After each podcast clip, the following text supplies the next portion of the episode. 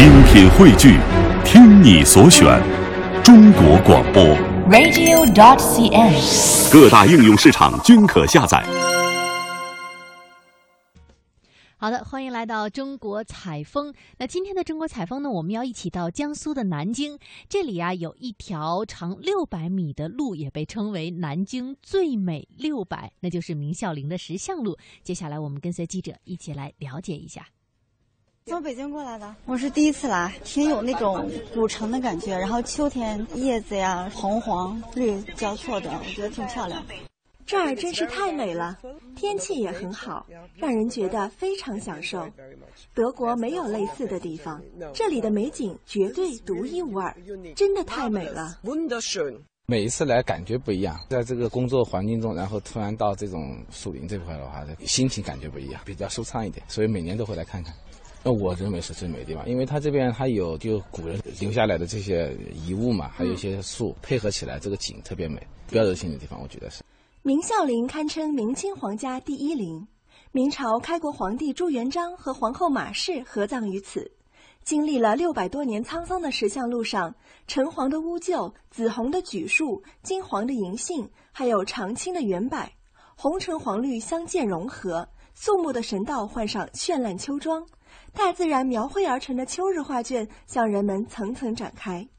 眼前的这幅景象，正是很多人心目中南京的形象。中山陵园风景区花情预报员王峰告诉我，从现在起到十二月初，南京东郊全面启动秋景模式，明孝陵石像路也进入了最佳观赏期。那一片我们看，左边是榉树，已经是全都变红了。榉树是一个比较早的树种，你像这榉树都是二九年到三一年间栽的，然后是身后的这种乌桕，乌桕就是心形的那个叶子，叶子是这种心形的，看到没有？地上那种心形的叶子，它也是会变黄变红的。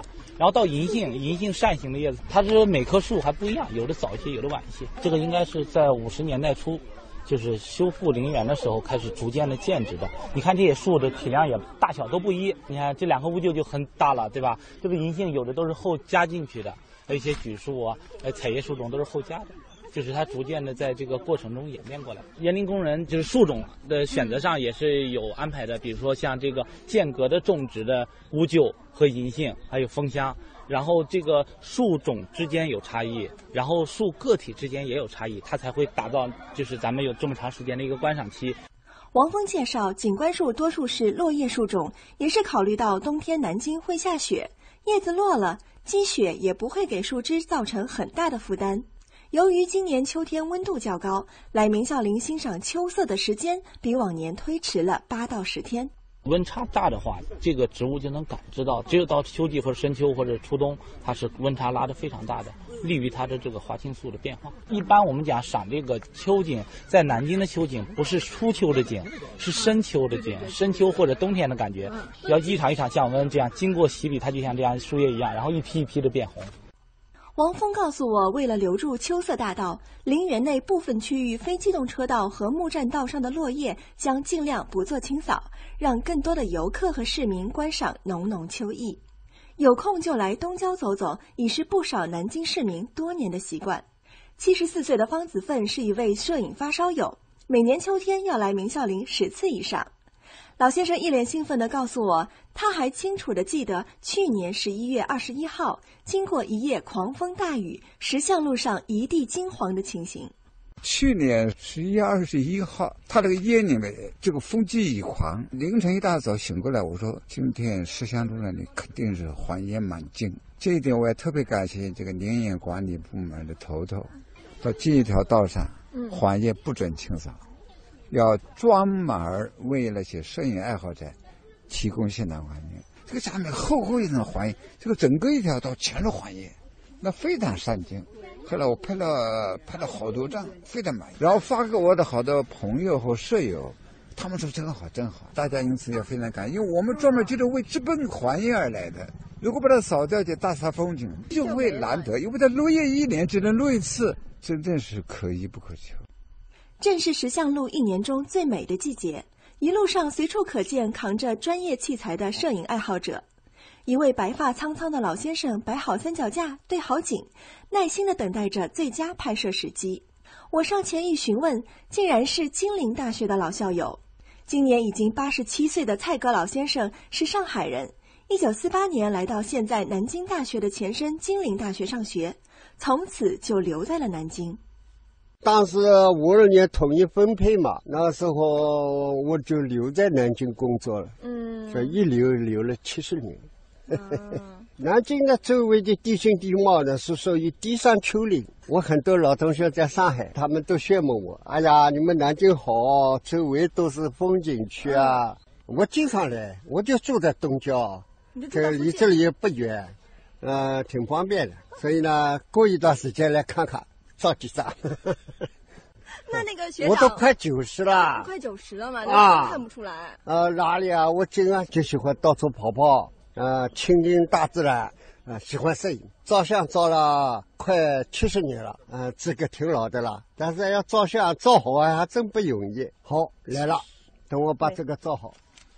好了，没有人是吧？好不容易没有人。哪的人就少了，你看这个漂亮。这个点很好看啊！你看，我这个照的。石像路不仅吸引着南京市民以及来自海内外的游客，还有新人慕名而来拍婚纱照，在南京最美秋色中留下一生最美好的回忆。新郎提出来要到这边来拍的，他就想拍这个这个上面这个。他是拿这个票来对了，他就是他之前不知道是从哪看到，他就说就想拍这片地方。想拍这片，你们这是拍的婚纱照哈？对。呃，你们为什么会选择这个时候？冲着明祥林雀进来的。我是被它的颜色所吸引，蛮激动的，蛮开心的。天气又这么好，这个也不是说可以挑的哈。对。